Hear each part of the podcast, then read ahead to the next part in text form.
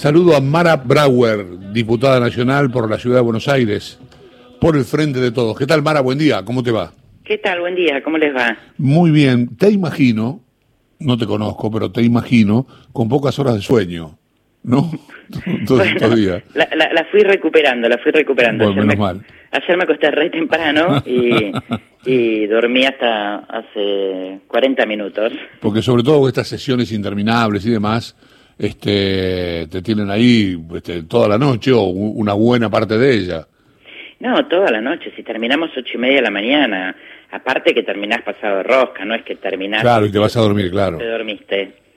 Claro, aparte la cabeza empieza, este, si hubiese dicho esto, si hubiese dicho lo otro, ¿por qué habré dicho esto, no?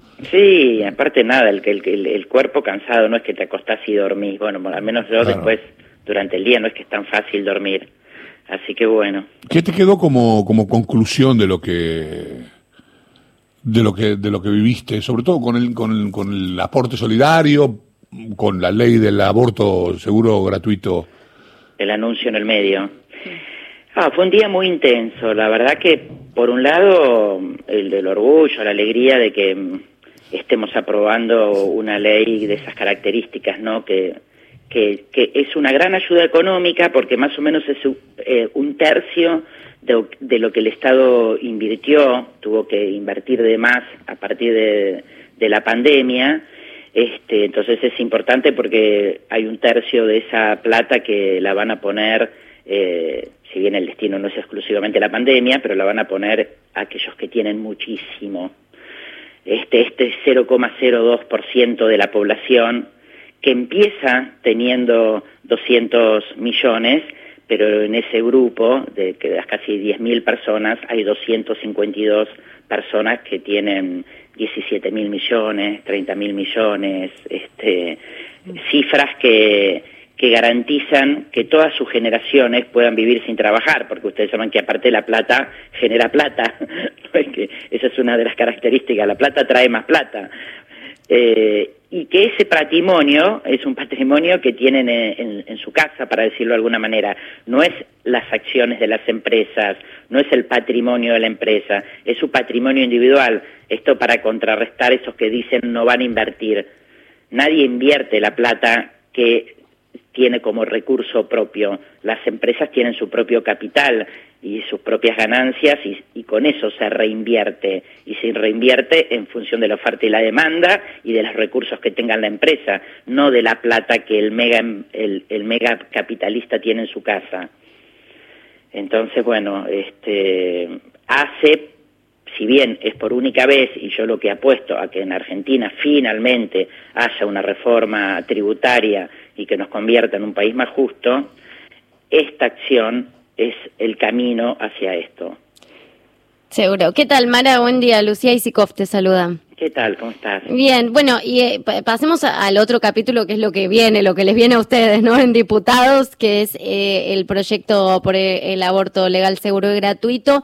Eh, dijo Alberto Fernández hace un rato, nada más en una entrevista, que estamos en condiciones de que esta vez se convierta en ley. ¿Cómo la ves vos en diputados? Eh, sabemos que, por supuesto, tenemos el antecedente de 2018, que fue una votación histórica y, fue aprobado en diputados, pero cambió mucho la composición. ¿Es tan fácil que, pase el aborto ahora? Tan fácil no es porque este tema es un tema complejo, pero creo que estamos mejor que en el 2018. Estamos mejor. Miren, con estos temas va pasando, no igual, porque en un matrimonio igualitario fue mucho más fuerte pero que muchos muchas personas, si uno ve la lista de los que las y las diputados o senadores que votaron en contra del matrimonio igualitario, ahora los, los encontrás absolutamente apoyando, porque son temas que también la sociedad va aprendiendo, ¿no? Hmm. Nosotros a veces somos muy duros con aquellos que están en contra, pero si miramos alrededor nuestro, de hecho nosotros como fuerza política tenemos el ejemplo de Cristina, este, las personas van entendiendo y van comprendiendo la complejidad de, esto. Entonces yo creo que estos este, dos años que pasaron eh, nos permite estar en mejores condiciones para, para que sea aprobado. Y después, eh, digamos, la voluntad política transformadora, por eso muchos militamos, entonces que, que, la que haya una decisión política del gobierno de que esto sea ley ayuda muchísimo, somos un país presidencialista este, y, y bueno, y sabemos que el, presidente también incide sobre la, conducta de, su fuerza política y de otras fuerzas. Esto no digo que obliga, pero incide. No, por supuesto, le da un impulso. Teniendo un presidente mm. que, que, acompaña, bueno, es más fácil que termine acompañando esa posición. Sí, pero pensaba en la posición de, algunos legisladores eh, cuando me decías esto, y por ejemplo, eh, circuló en los últimos días, yo no sé si habrá muchos casos así, pero circula el caso de Aida Ayala, que había votado a favor y dice que se arrepintió,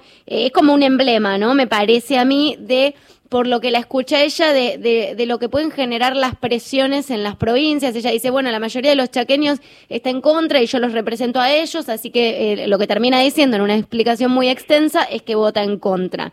Y pienso, ¿no? Eh, tal vez... Eh, em, ayúdame a pensarlo vos, ¿no? Pero tal vez sea más difícil para los senadores que, para los diputados, que quedan como muy expuestos en esto. ¿Cómo, ¿Cómo van a incidir este año eso, ¿no? Las marchas de los celestes, las presiones en las provincias, sobre todo con muchos legisladores votando desde sus casas eh, en, eh, por Zoom. Bueno, sí, esa la verdad que es mi gran preocupación. De la misma forma que te digo que este, el, el, el, aprendizaje más la incidencia del gobierno incide para el, voto favorable, también estas presiones que vos decís siguen vigentes y lo que más me preocupa es que están muchísimo más violentos, hmm. muchísimo más violentos. Empezaron mandándole ese video horroroso a las periodistas, escritoras, este, no sé si están en el tema, ¿no? Sí, sí, sí, lo vimos, por supuesto. horroroso, mm. este, y encima no solo un video para que... Sí, amenazante además. Amenazante, donde están torturando a una mujer con un, con un texto que las amenaza a estas escritoras, a estos periodistas, este, después eh, empezaron la semana pasada con empezar a organizar scratches en la puerta de las casas de los diputados, están sumamente virulentos y virulentas los celestes. Mm. Lo bueno que encontré en esta etapa es que apenas este, a mí me avisan la, amenaza específicamente eh, a las periodistas, yo hice un, un, proyecto de repudio mm. y conseguí sin ningún problema la firma de celestes de todos los partidos. Ah, mira. Entonces, en el Congreso, verdes como celestes, hemos dialogado muy fuertemente en repudiar la violencia en el debate. Mm.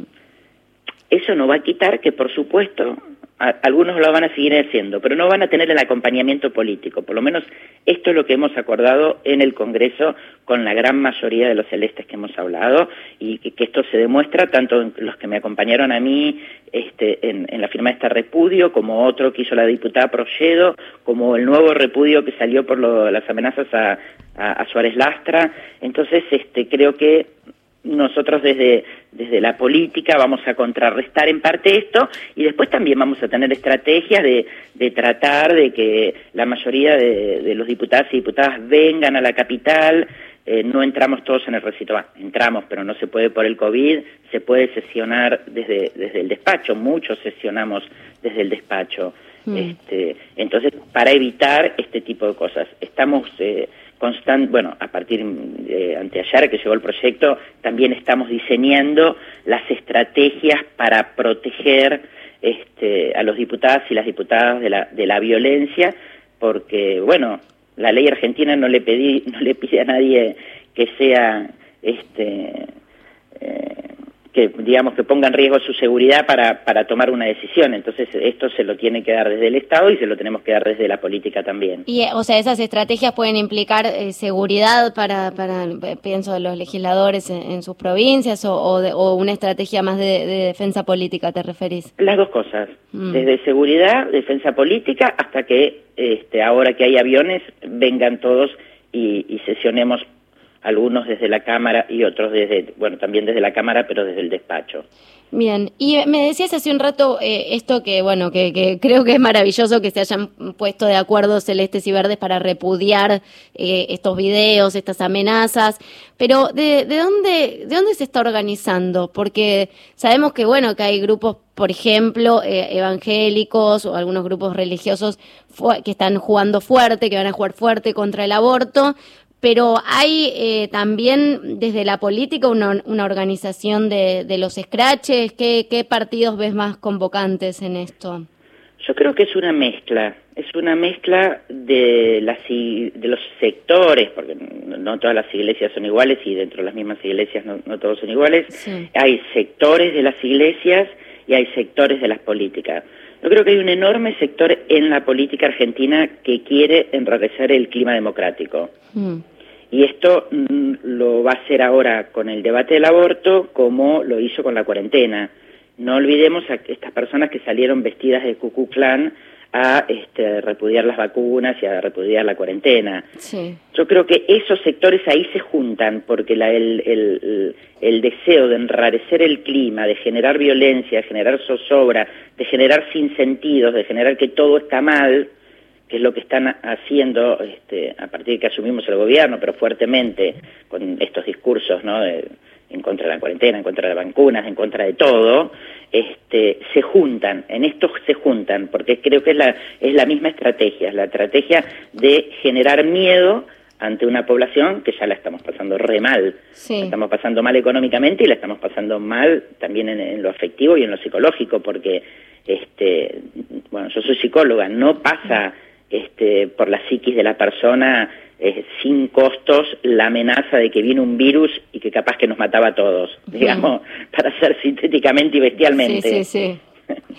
Justo, eh, que, presente, ¿no? Que está todo eso en, en diputados. Justo charlábamos hace un rato del caso de Mario Negri mandando al psicólogo a, un diputado en, en plena sesión, eh, que se nota que, que los ánimos tal vez están un poco un poco caldeados y eso dificulta eh, dificulta el debate ahí adentro, ¿no? ¿Escuchaste mucha chicana o te parece que estamos en, la de siempre? Siempre existió, por supuesto, en el Congreso eh, e, esta chicana, esta, eh, si querés, agresión entre, entre fuerzas políticas, pero es cierto que en los últimos meses parece que se hubiera acrecentado un poco.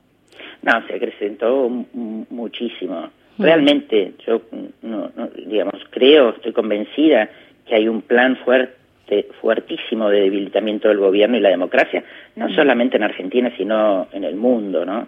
Mm. Este, y los discursos en el Congreso, la, verdad que los discursos del, este, de Juntos por en cambio, la mayoría de ellos este, son discursos de una hipocresía, de una falsedad, eh, se ponen desde un lugar como si ellos hubieran sido el gobierno de la movilidad social ascendente, de la generación de puestos de trabajo, acusándonos. ellos sí, eso lo tienen estudiado, tienen latiguillos. Ahora, el nuevo latiguillo es que nosotros venimos por el ajuste, venimos a sacar la plata.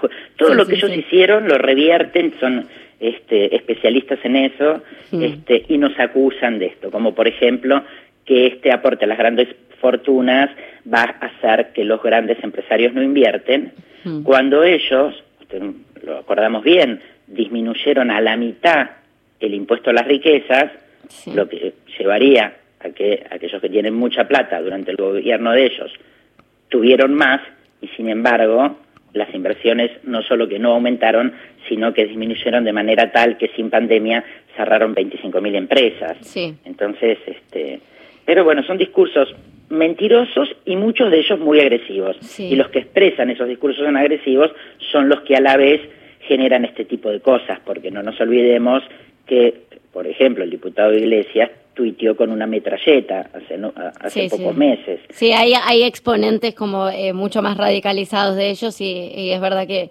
que no ayudan en este clima. Bueno, para, para eh, cerrar el procedimiento del aborto, ahora lo tratan, ya están definidas, ¿no? Las cuatro comisiones por las que tiene que pasar. En realidad ya estaban conformadas, pero eh, ya está definido que va a pasar por la, la, Comisión de Legislación General, la Penal, Salud, Mujeres. Eh, ¿cómo, siguen los pasos? Y te pregunto eso y, y que me hagas algún panorama de cómo la ves en el Senado, aunque no sea tu Cámara. Bueno, eh, las comisiones definidas, mm, creemos que son esas cuatro, pero todavía no están definidas porque desde que entra el proyecto lleva unos días, supongo que, eh, que esta semana o la semana que viene ya estarán definidos los giros, suponemos que van a ser los mismos que la otra vez. Este, en el Senado los números están, están más ajustados. Por eso la inteligencia de entrar por diputado, porque en, Senado todavía hay que trabajarlo. Eh, hay que atar más cositas. Así que. ¿Y qué piensan ustedes? Ponele de la, de la posición de Mayans. Eh, ¿Incomoda? Eh, se, puede hablar con él o, no ves que, sea reversible?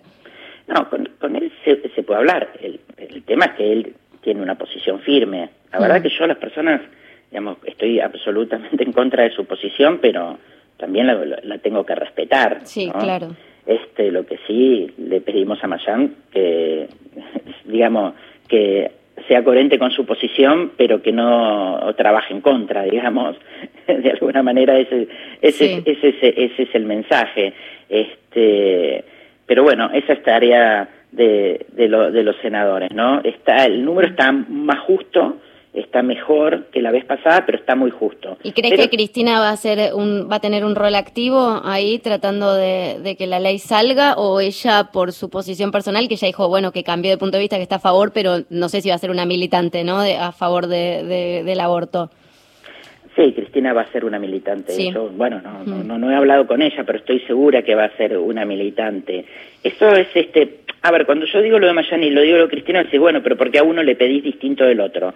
Bueno, porque nuestra fuerza política expresada con el, por el presidente y la vicepresidenta va en un sentido. Hmm. Entonces, si bien no pedimos este, conducta partidaria, porque en estos temas no se pide, este, como en los temas económicos, etcétera, etcétera, sí pedimos que este, respeten la voluntad de la conducción y de la mayoría de los miembros de nuestra fuerza. Cristina cambió su, su, su posición con respecto a esto, al tema del aborto.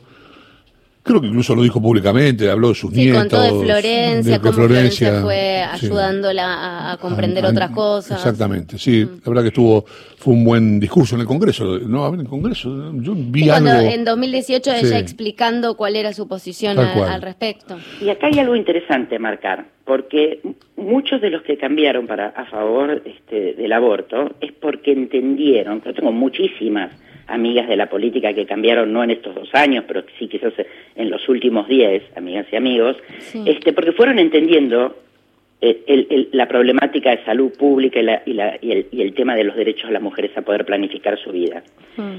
En cambio, en el caso de los que están en contra del aborto, el único movimiento que vimos, que vos lo decías como paradigmático, es el de Ayala, que es miedo a las presiones. No es porque ahora pienso que lo que pensaba está mal. Miren la, diferencia, ¿no? Una cosa es el miedo, la hipocresía, las presiones, y otra cosa es el convencimiento, el haber entendido el proceso, ¿no? Eh, yo creo que la mejor forma de convencer es a través del conocimiento. Exactamente. Este, no hay, por lo menos no hay otra forma tan buena como esa. Es decir, vos, vos la bola a un tipo que sabe, o a alguien que sabe, o alguien que entiende, como en el caso de Cristina, a Florencia, que es de una generación más cercana a estos sucesos, entonces este, hay que escuchar. ¿eh? incluso a veces hay que escuchar a los hijos, hay que escuchar a, a, a, los jóvenes. Mara, gracias. Bueno, les mando un abrazo. Un beso. Mara Brauer es diputada nacional por la Ciudad de Buenos Aires por el Frente de Todos.